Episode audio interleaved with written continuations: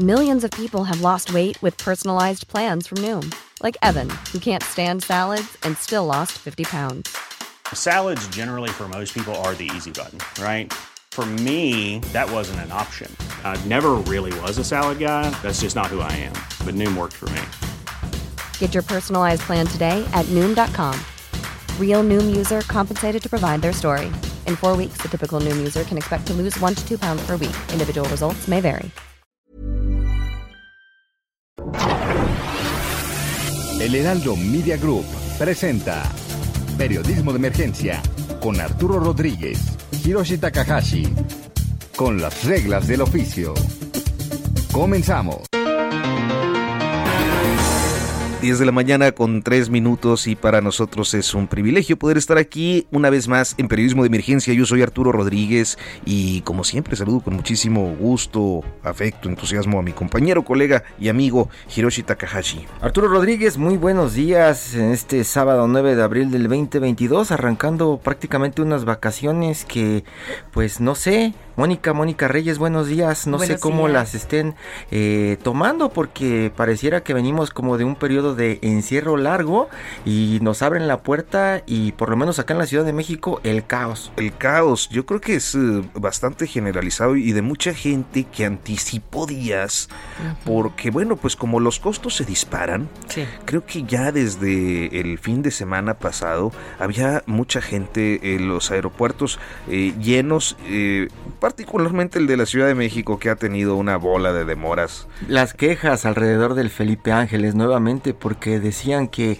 iba a liberar eh, pues este caos del aeropuerto internacional de la Ciudad de México y pues eh, imagino que muchos de sus amigos por ahí se estuvieron quejando en la semana, ¿no? Diciendo yo que... también, incluido yo. Pues bueno, Mónica Reyes, muy buenos días, que hoy nos recibió con el agárrense de las manos. Sí, qué bonito tema. ¿Se acuerdan de él, de José Luis Rodríguez, que estuvo muy malo?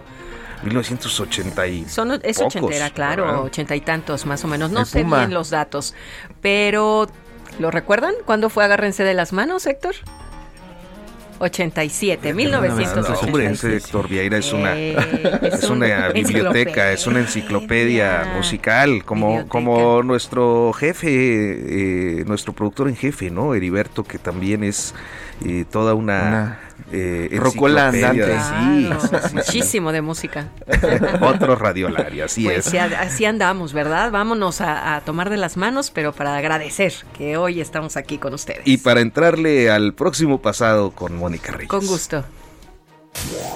Próximo pasado, la noticia que debes saber. La semana quedó marcada por dos polémicas centrales. Por un lado, la intensa discusión sobre revocación de mandato, las definiciones de acatar la veda electoral o no. El asunto se resuelve mañana con la realización del ejercicio inédito y del que estaremos dando cuenta precisamente mañana domingo en este espacio. La reforma eléctrica fue también tema intenso. Por un lado, la Suprema Corte de Justicia de la Nación resolvió constitucional la ley de la industria eléctrica, asunto que fue celebrado por el presidente López Obrador, mientras que las oposiciones, señaladamente el PAN, cuestionó el desempeño de los ministros que votaron divididos. En tanto, en el ámbito legislativo, la discusión del tema continuó con intensidad e inclusive una sesión extraordinaria fue convocada para hoy en la Cámara de Diputados. En el caso de corrupción de la semana figuró el de Jaime Rodríguez Calderón el Bronco. Su parentela y exfuncionarios recibieron diferentes reveses legales al serles negados los amparos que gestionaban por una eventual implicación en los hechos que no alcanzaron a imputarse ayer. La audiencia de imputación estaba programada para el viernes, pero la defensa del exgobernador alegó que el detenido en el penal de Apodaca tenía problemas de salud, por lo que se difirió a lunes.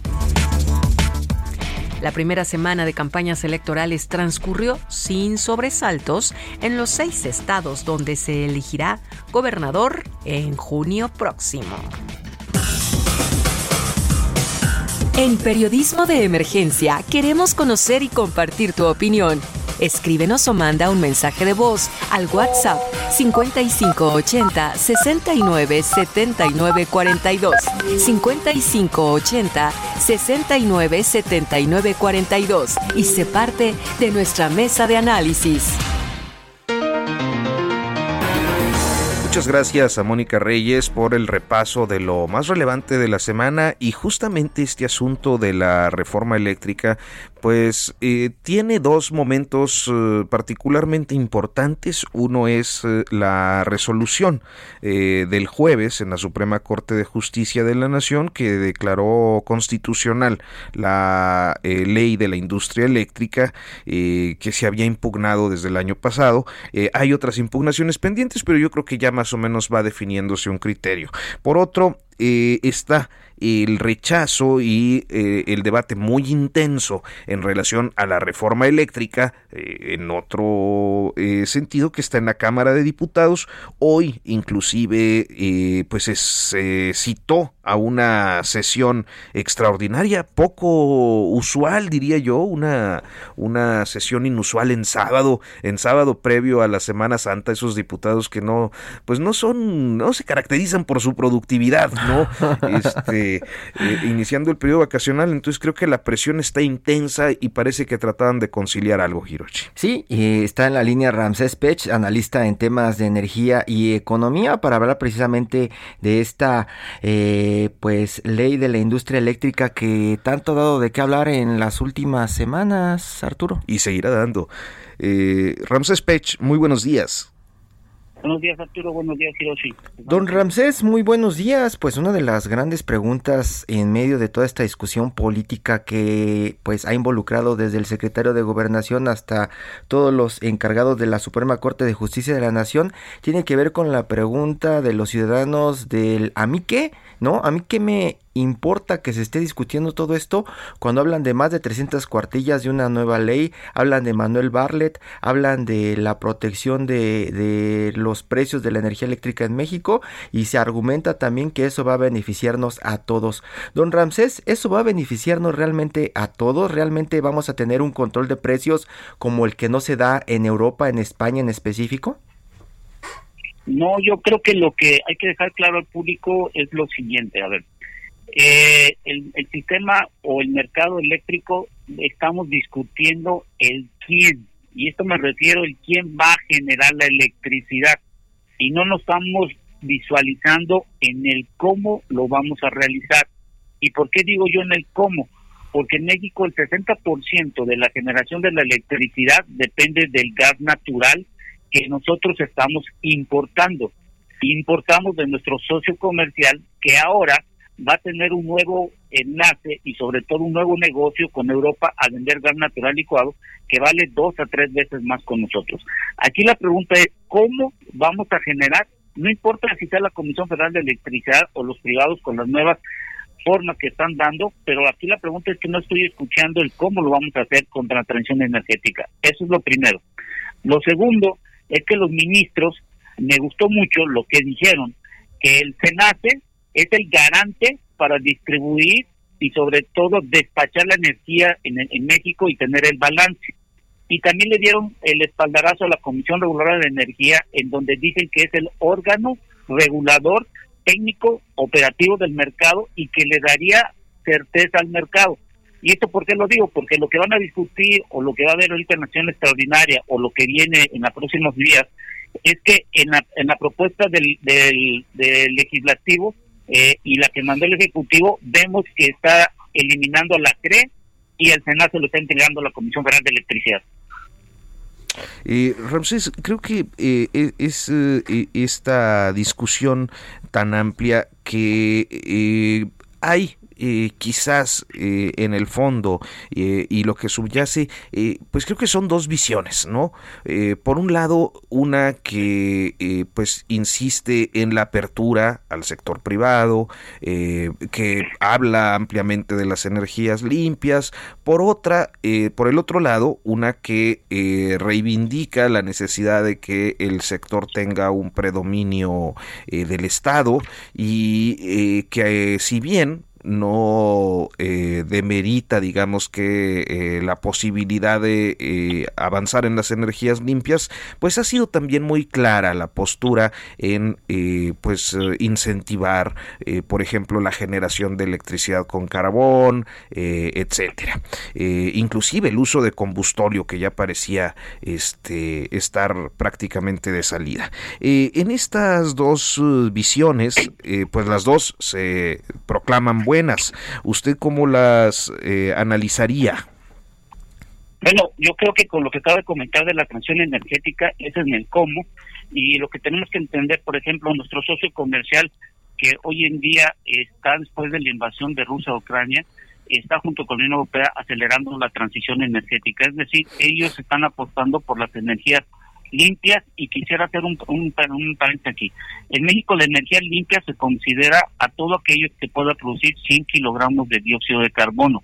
Mm. ¿Qué quiere decir? Que puedo utilizar un combustible que si me genera menos de esta cantidad se puede considerar una energía limpia. Las energías eólica, solar, hidroeléctricas y nuclear son energías limpias, pero hay que recordar que estos no producen ninguna molécula de dióxido de carbono o emisiones de gases de efecto invernadero. Con esto lo que yo quiero eh, indicar es que hay que dejar algo bien claro.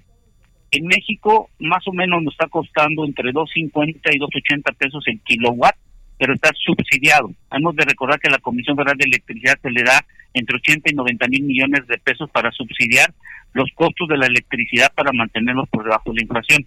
Revisando datos de Estados Unidos, más o menos cuesta entre 2.70 y 2.90 el kilowatt de pesos, pero allá no se subsidia. Entonces, imagínense si la Comisión Federal de Electricidad tiene que ser el garante del total de la generación, las líneas de transmisión y distribución es parte de ellos, y aparte tiene que dar el suministro, la pregunta aquí que cabría, ¿cuánto deberíamos de estar pagando si no existiera un subsidio? Y si ustedes tienen oportunidad de revisar sus recibos de, que tienen del servicio doméstico, entre el 40 hasta el 50% del costo de cada kilowatt que tú estás pagando se está yendo en transmisión y distribución. He ahí la pregunta, y no es que estemos en desacuerdo de lo que estén diciendo los ministros o lo que se va a discutir, es que no estamos viendo el cómo, solo estamos en el quién. Esa parte es la que le, decía don Ramses, el tema del el costo, el costo final. Muchos de los argumentos que se dan para que esto continúe avanzando tiene que ver con pues el caso de España, por ejemplo, ¿no? Donde de un día para otro como usuarios de energía eléctrica eh, se puede recibir un recibo que cuesta a lo mejor eh, 10, 20, 30% más caro de lo que se estaba recibiendo. Es decir, de la noche a la mañana tienes que pagar más de acuerdo con las fluctuaciones de mercado. Y pareciera que lo que están defendiendo acá en México es que esas fluctuaciones del mercado no nos peguen a los consumidores finales. ¿Es así o es como una construcción que se está dando para que todo esto avance y se cierre el mercado? Bueno, lo que qué bueno que me hizo esa pregunta para dejarlo claro. A ver, en España y en Europa dependen de un costo de un gas natural que está fluctuando entre 25 y 30 dólares el, el millón de BTU.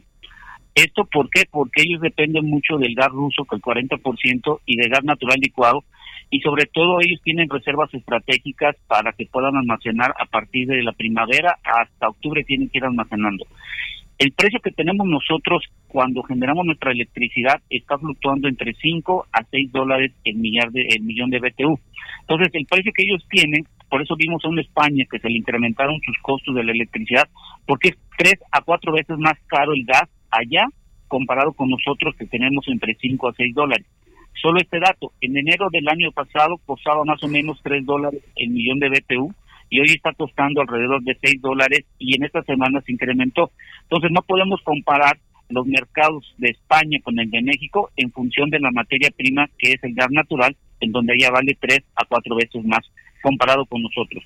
Viniendo aquí del lado de México, lo que hay que entender es que el costo principal y el negocio de del mercado eléctrico no es la generación de la electricidad, sino es quién lo va a suministrar y quién te va a comprar esa electricidad, llámese doméstico, industrial, eh, el sector eh, este, comercial.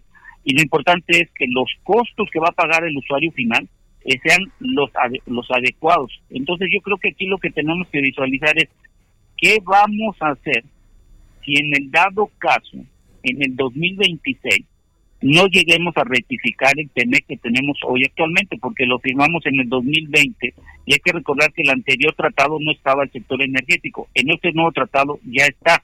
Y una de las condiciones fundamentales es la retroalimentación del gas natural. Imaginemos la siguiente administración que no se rectifique el tratado en el 2026. El problema no lo tiene esta administración, lo va a tener la que sigue de este periodo. Pues eh, Ramsés Pech, le agradecemos muchísimo que nos haya tomado la llamada esta mañana y su explicación sobre lo que está ocurriendo. Muy buenos días. Buenos días, que tengan buen fin de semana. Gracias, hasta pronto. Periodismo de emergencia, con las reglas del oficio. Oye, pues esta parte de la relación con los gringos, me hace que ahí es donde está, eh, pues ahora sí que para decirlo coloquialmente, el chisme sabroso. Y hoy eh, tenemos en la línea telefónica pues a nuestro amigo, colega, experto también en la, en la materia energética, un periodista que ha dedicado muchos años de su trayectoria al trabajo eh, sobre el sector energético. Luis Carriles, buenos días. ¿Cómo estás? ¿Cómo te va? Muy buen día. Oye, está oyendo a, a Ramsés y, nada más en el ratito que me tocó escucharlo, escuché dos mentirototototas gigantes. A ver. Ah, ahí te va, la primera. En el primer tratado de libre comercio, en el tratado de Telecam con Canadá, primero no, son, no es un solo tratado, son dos tratados bilaterales.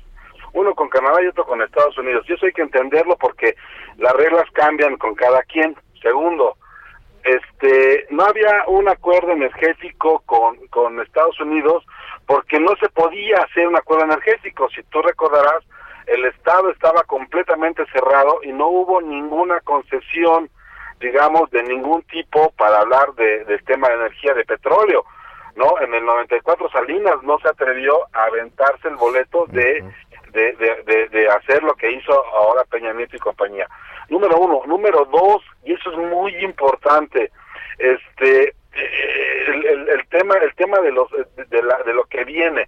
En el Tratado de Libre Comercio de ahora el capítulo 8 de, este, de que se refiere al sector energético no dice más que lo que ya está en los capítulos anteriores de protección de inversión de de este Estado de Derecho y de marco regulatorio sí o sea básicamente lo que hizo Jesús Seade y Hiroshi debe debe debe, tener completamente esa esa película este al respecto eh, lo que hace Jesús Seade básicamente es que en una página meter la palabra capítulo energético pero en realidad el capítulo energético o todo lo o todo lo relacionado con inversión en energía está protegido por el Telecan desde mucho antes mm. está súper está está resguardado por protección de inversión. O sea, la, la, misma regla, como ya se abrió el mercado, como ya funciona el mercado, no necesitas eh, interpretar, y por eso es que se van a venir las demandas, este no, no, no necesitas interpretar si se puede o no se puede. El Estado se mantiene como rector del, del, sector energético, así ya estaba definido desde el 94, bueno, desde el 92 que se empezó la, la negociación y, lo, y, la chamba de la Secretaría de Energía es definir la política energética, es, es definir el cómo le hacemos para que esto jale, eso lo hace la CENER, ¿no? Entonces, este, pues así, de bote pronto, las dos cosas que el capítulo energético no va a reventar nunca porque ya reventó. El capítulo energético ya existe, este, existía antes de, que se firmara como tal, y ese añadido, que es el capítulo 8 del, del TEMEC, ¿no? que, que firma López Obrador, reconoce básicamente los derechos de las empresas norteamericanas que ya están, bueno, norteamericanas y canadienses, que ya están invirtiendo en el sector energético. Y hay que recordarlo, también están los europeos con quienes se tiene acuerdos de, de, protección de inversiones, con quien se tiene ya los acuerdos de este de procesos de, inversión, pero bueno, este no va a reventar, ya reventó, si va a reventar. Y, es lo que te iba a decir, Luis, que, que, reventó esta semana con la Suprema Corte de Justicia de la Nación. Y Catherine y, y el mismo embajador que ayer fue a Palacio Nacional, ¿no? A ver, e-, eso fue muy, muy, muy, muy divertido. Ahí te va. La narrativa que te quiere vender la 4T es que ellos ganaron. No, hay un empate. La ley, se, la ley de la industria eléctrica se queda como estaba y la ley estaba suspendida por jueces especializados en, en competencia, radiodifusión y demás. ¿Te acuerdas del juez Gómez Fierro? Bueno, pues igual, le dio IDEM y ahí se quedó atorada la ley. No hay manera de que la ley de la industria eléctrica se pueda aplicar, está, digamos, promul no, no, no se puede llevar a cabo porque están, están bajo amparo. Ahora, suponiendo sin conceder que se quisiera aplicar, entonces entran en función todos los amparos que, que ya se tienen. Hoy lo que quiere venderte la 4T es decir, ah, bueno, vamos a poder revisar y revocar contratos. Esa decisión de revocar y revisar contratos es una facultad que tiene la Comisión Regular de Energía de toda la vida, no de hoy. Es una, es una, es una facultad que puedes hacer, eh, que, que se puede ejercer, que se puede ejercer desde siempre. Para eso está, se llama regulación, para eso está. Eh, y la otra cosa que supuestamente revienta, o sea, sí revienta la decisión de que no se declara inconstitucional por un voto. Lo que sí tenemos que tener en claro es que son siete votos los que consideran que sí debería hacerlo. En el mejor de los casos, este faltó convencer a uno, pero eso te manda, te abre la puerta. Es muy curiosa la decisión porque lo que te está haciendo es abrir la puerta para que tú te vayas con el juez especializado y sea él quien determine la situación jurídica de tu caso, de tu empresa, de tu contrato. caso será caso por caso como como venía haciendo.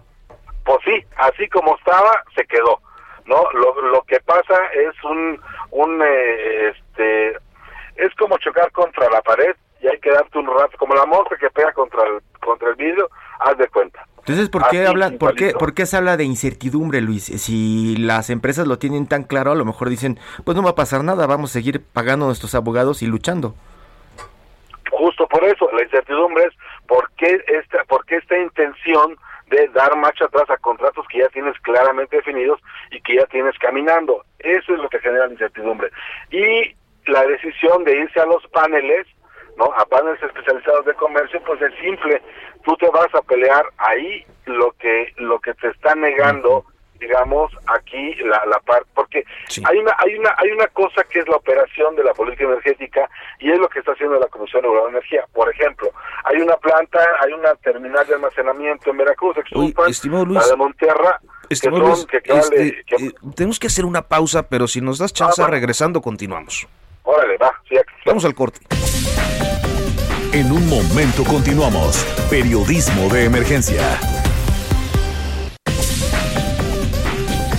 Regresamos con las reglas del oficio. En Soriana siempre te llevas más. Aceite canoil de 946 mililitros a 37.90. Y lleva el segundo al 50% en mayonesas McCormick, Heinz y Kraft, frijoles La Sierra, tocinos y chorizos Bafar, Food y Kir en paquete. Soriana, la de todos los mexicanos. Abril 11. Aplican restricciones. Válido en Hiper y Super. 10 de la mañana con 30 minutos y nosotros seguimos hablando con Luis Carriles a propósito, pues yo insisto que esto es como lo, lo sabroso del asunto, eh, digamos que políticamente de la semana, eh, todas estas lecturas y todas estas especulaciones que se han dado y justo nos explicaba Luis eh, con pues la, el activismo de los diplomáticos gringos en Palacio Nacional y bueno, pues también con los eh, diferentes grupos políticos que por cierto el presidente acusó, ¿no? A, a, funcionarios estadounidenses de ser lobbying, cavilar con, con sus oposiciones. Entonces nos decías, Luis. No, pues yo, yo, la, la, parte que, que te explicaba, te contaba es, sí, se pone muy nervioso todo el mundo, pero en realidad es este reiterar la, la posición de, de este de Estados Unidos en el sentido de que eh, van seis visitas las que hacen el gobierno de Estados Unidos. De ese tamaño es la preocupación, ¿no? O sea, ya vino la secretaria de, Energía, el la vicepresidente, ya vino este el enviado especial de cambio climático, o sea, ¿qué más falta que venga? ¿Quién más falta que, esté aquí? Falta que vengan, falta que vengan las demandas, Luis. Eso es lo que se está esperando, ¿no? Las demandas van a llegar o van a estar cayendo solas, una por una, este, en función de, de cómo vaya avanzando esta parte de operar la, operar la, la, este, la, la nueva ley. Te insisto, en términos de abogados, en términos de lo que está pasando con, con los abogados, la ley está suspendida. Digan lo que digan, hagan lo que hagan, lo quieran vender como lo quieran vender, la narrativa que quieran hacer, no importa. La realidad es que la ley está suspendida. Y los y los y los actores de la de la este de la industria pues están amparados entonces entonces este Luis lo podemos tomar como un fracaso del secretario de gobernación y también como un golpe a, a Manuel Barlet pues es un empate no si si te pones a verlo en términos de fútbol es un empate es un empate con sabor a victoria para quien quiera verlo y como la quieran ver eh, la la parte cruel de esto es que te va a retrasar todos los proyectos que tú tenías caminando en otros estados. Por ejemplo, toda la industria automotriz, todas las plantas que querían en un momento dado este venir a México, ¿qué van a hacer? ¿Qué, qué, qué va a pasar con ellos? ¿Sí me explico? Ya no van a venir, ya no van a tener su propia planta, ya no se van a arriesgar a este a, a que las cosas jalen como como deberían porque qué tal que les pasa algo al sí me explico el tema el tema futuro es, es este terrible hace que estaba informando México salió de los 25 países más este interesantes para invertir por la cuestión jurídica por Millions of people have lost weight with personalized plans from Noom, like Evan, who can't stand salads and still lost 50 pounds. Salads, generally, for most people, are the easy button, right? For me, that wasn't an option. I never really was a salad guy. That's just not who I am. But Noom worked for me. Get your personalized plan today at Noom.com. Real Noom user compensated to provide their story. In four weeks, the typical Noom user can expect to lose one to two pounds per week. Individual results may vary. Por la incertidumbre generada por la reforma de la 4T. Ese es el tamaño del, del, del, del problema. Ahora, eh, legalmente se viene otra cosa que es la reforma constitucional. Ojo con eso. Son dos caminos diferentes. La reforma constitucional este, es mucho más agresiva que, que esta que esta LIE y este no tiene los votos para para pasar no tiene los votos para para sobrevivir digamos la prueba del Congreso hemos estado hablando con eh, diputados, senadores y no le alcanza para para tener el consenso de ser reforma constitucional. El asunto es que este pues ellos ellos creen que sí y lo van a intentar.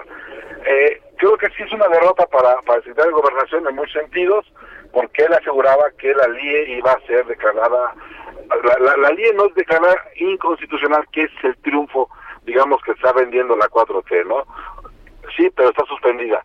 Y entonces te vas con el especializado y entonces vas este vas vas a verlos uno por uno. Pero por el otro lado tienes y esa es la parte divertida a la reforma energética en el Congreso que es el camino número dos digamos el camino más fuerte o más pesado donde vas a decidir si si funciona o no este tu poder político. Y bueno la revocación de mandato pues este es parte de esa campaña me, me mezclaron todo revocación reforma energética todo literalmente pues Luis Carriles, muchísimas gracias como siempre por darnos tu información y tu perspectiva sobre temas tan enredados como este.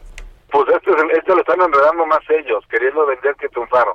No es un triunfo, es un empate. En el mejor de los casos es un empate. Y, y, y lo que a lo mejor sí queda claro es que vamos a tener energía más barata, ¿no, Luis?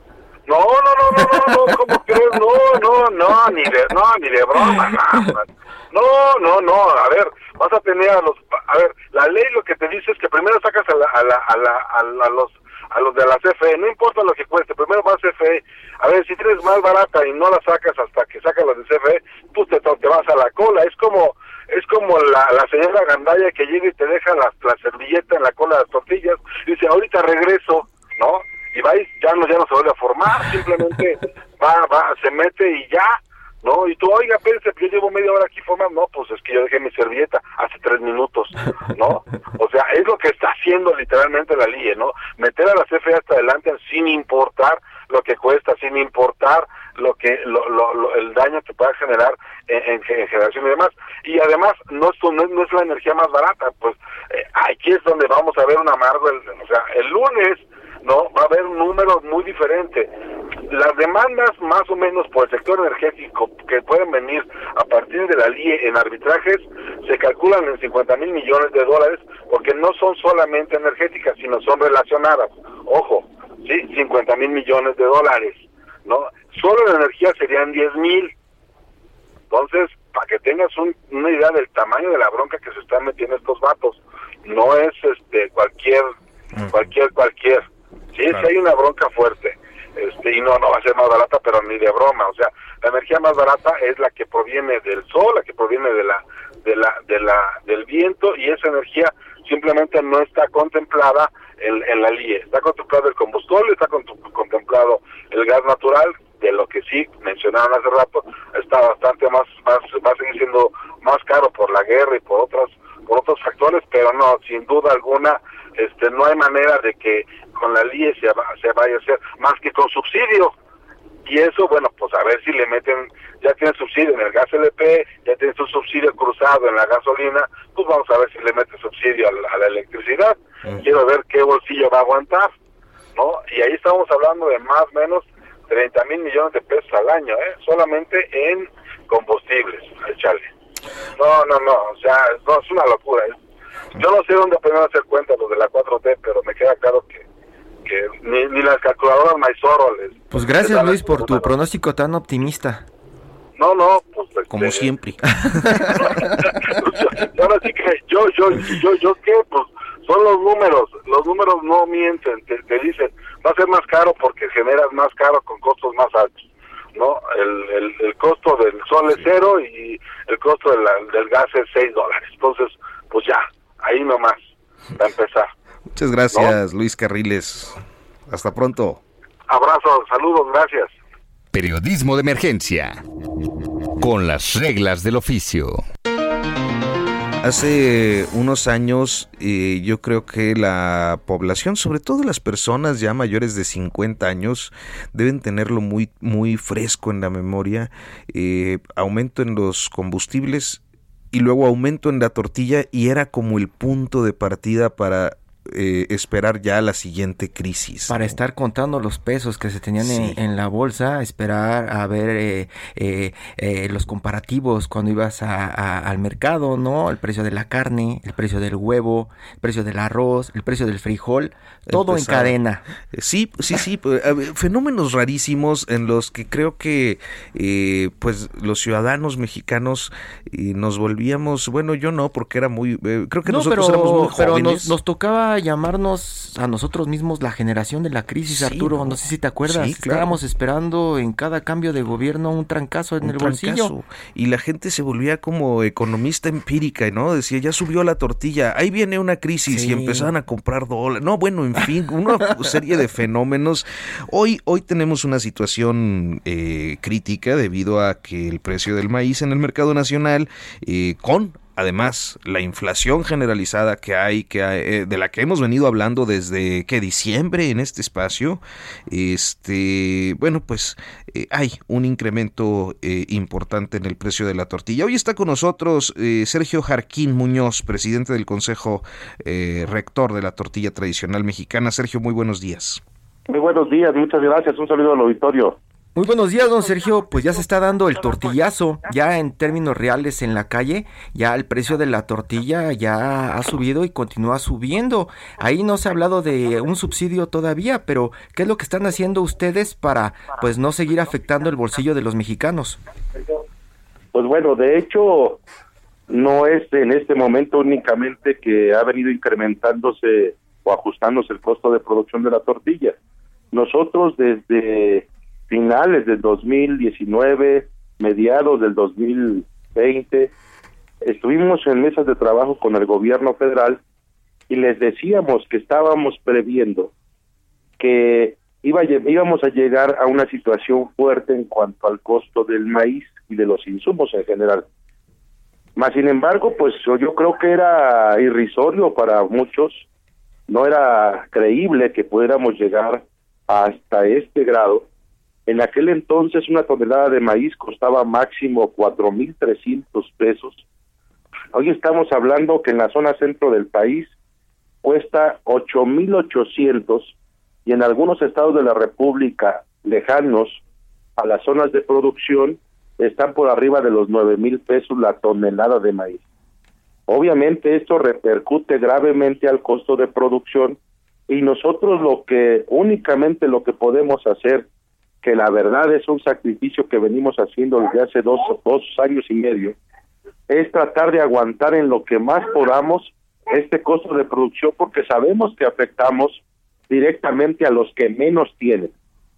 Más del 80 al 90% de los mexicanos consumimos tortilla, pero donde más se consume es en los que precisamente menos tienen. Y eso, pues obviamente al día de hoy no tenemos nosotros otra forma de cómo solventar esta crisis. Y sí, efectivamente, como escuchaba yo el diálogo anteriormente en otros años, decíamos cuando ya sube la tortilla, viene un trancazo fuerte para la sociedad.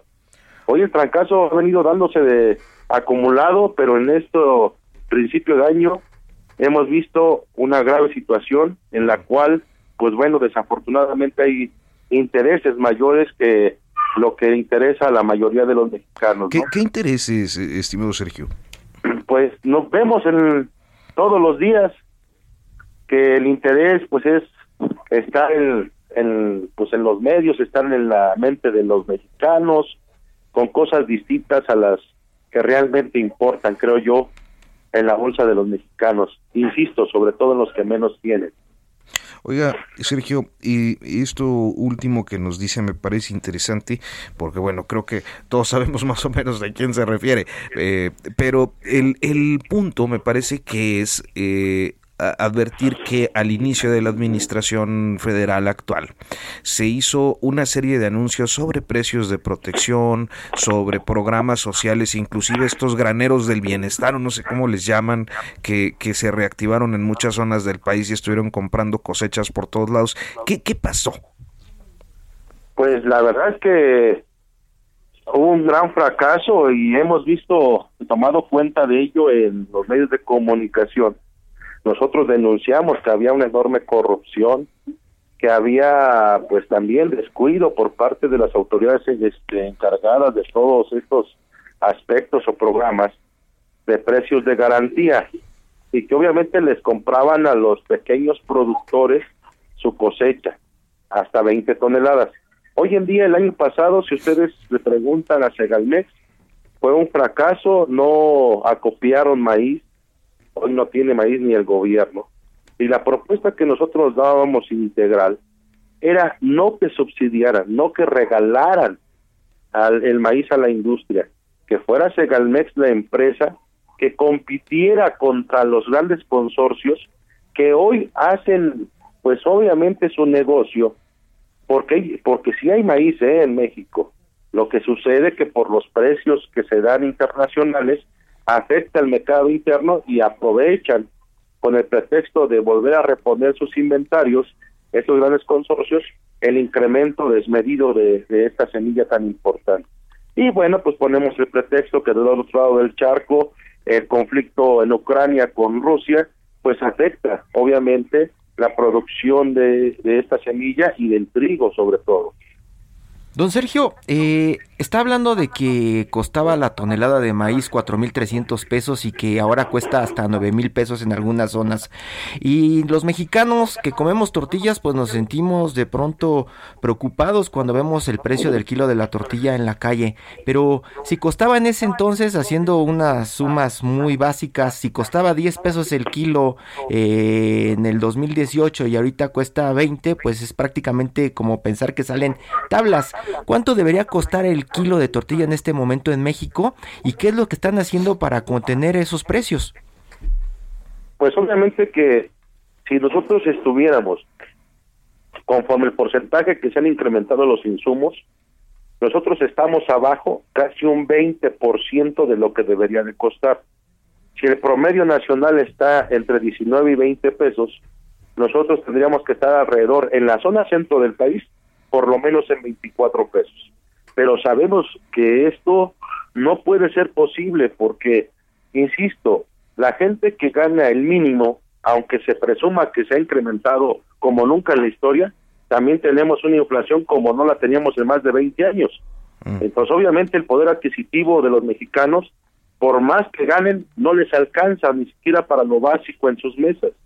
Nosotros, ¿qué estamos haciendo? Pues aguantar como yo les decía, en aquel entonces estoy hablando de hace cinco años, les decía que estábamos en un promedio de 14 pesos hace cinco años.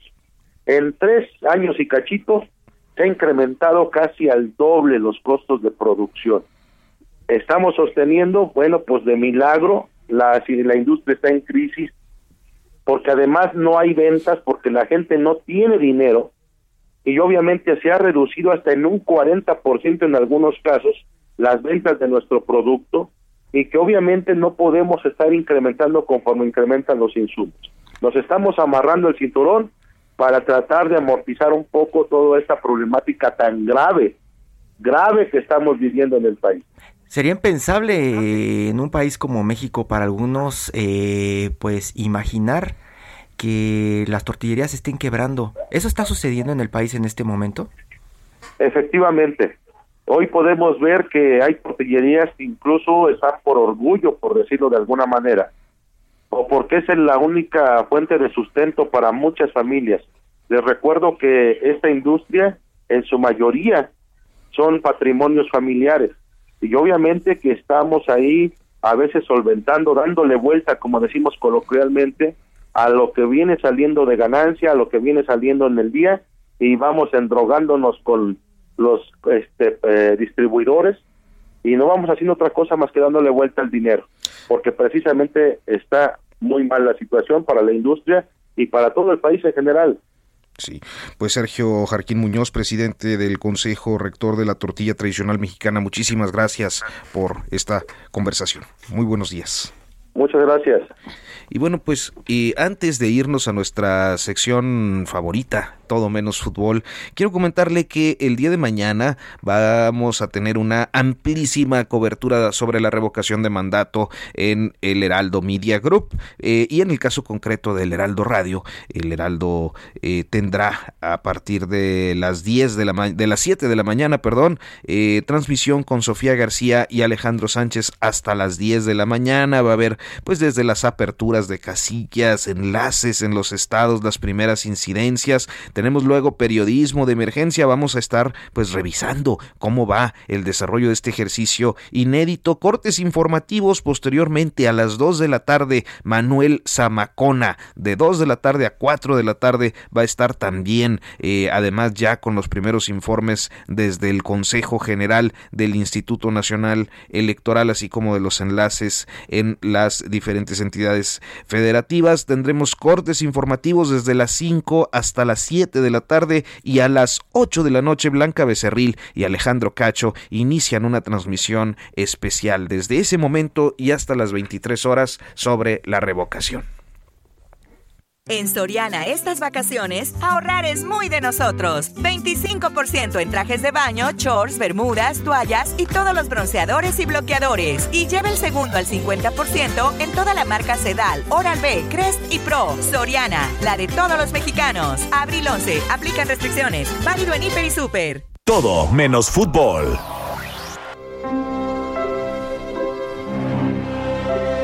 Iniciamos con esta joya musical, La Cenicienta. Y es que eh, la, pues la compañía eh, del ballet de la Ciudad de México regresa y regresa con el cuento de la Cenicienta. Hoy está con nosotros Arcelia de la Peña, productora ejecutiva del ballet. Muy buenos días, gracias por estar aquí. Al contrario, buenos días, muchas gracias por este espacio. Díganos, Arcelia, ¿cómo van? Pues trabajando mucho porque ya se acerca la fecha, eh, nos queda poco poco tiempo, estamos mucho en ensayos, estamos en toda la preparación, coordinándonos con la orquesta, toda la, el diseño de la escenografía y todo esto, pues teniéndolo listo para presentarlo el 30 de abril en el Auditorio Nacional, eh, que bueno, pues es un espacio que imponente, ¿no? Que nos impone mucho, eh, esta obra ya la habíamos estrenado nosotros hace algunos años, pero para este evento en el Auditorio Nacional la hemos crecido, por decirlo así, ¿no? Tanto en la escenografía como en los efectos, como en la cantidad de elenco. Entonces, pues lo hemos hecho más, eh, todo más grande para que se vea algo eh, de acuerdo al, al, recinto en el que estaremos. Dígame, Arcelia, 108 artistas en escena, es una enormidad. Eh, ¿Con todo y orquesta o solo ballet? No, con todo y los músicos. La, ah. orquesta es una orquesta grande, es una porque la partitura de Prokofiev es una partitura, la música es una partitura, no es fácil, es una partitura difícil, es una partitura que se toca muy poco.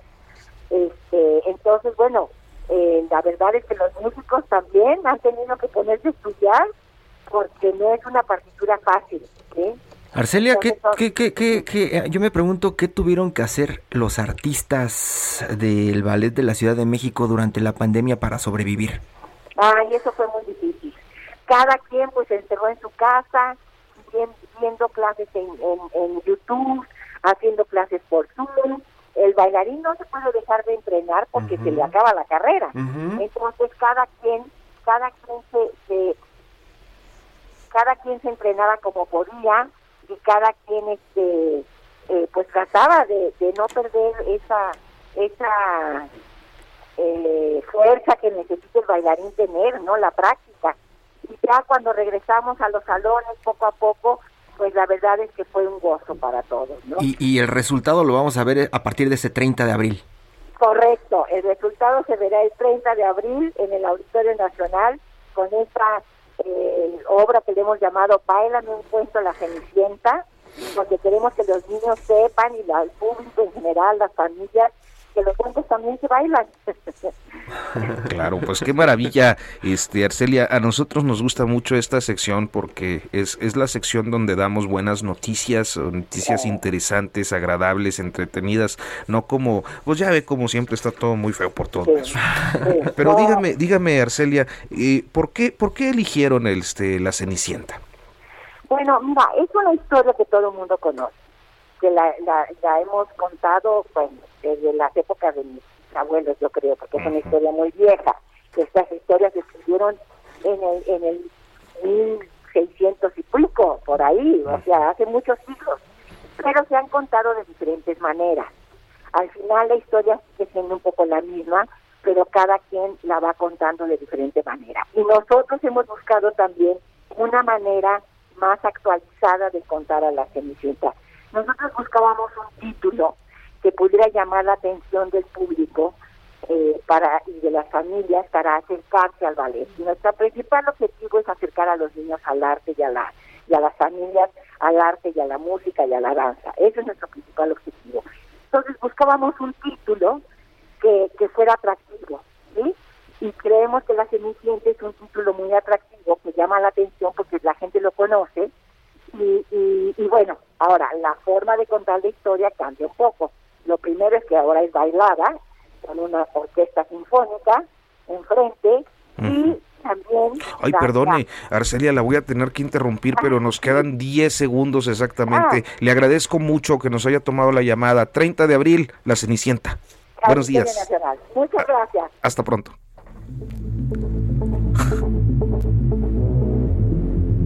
Esto fue Periodismo de Emergencia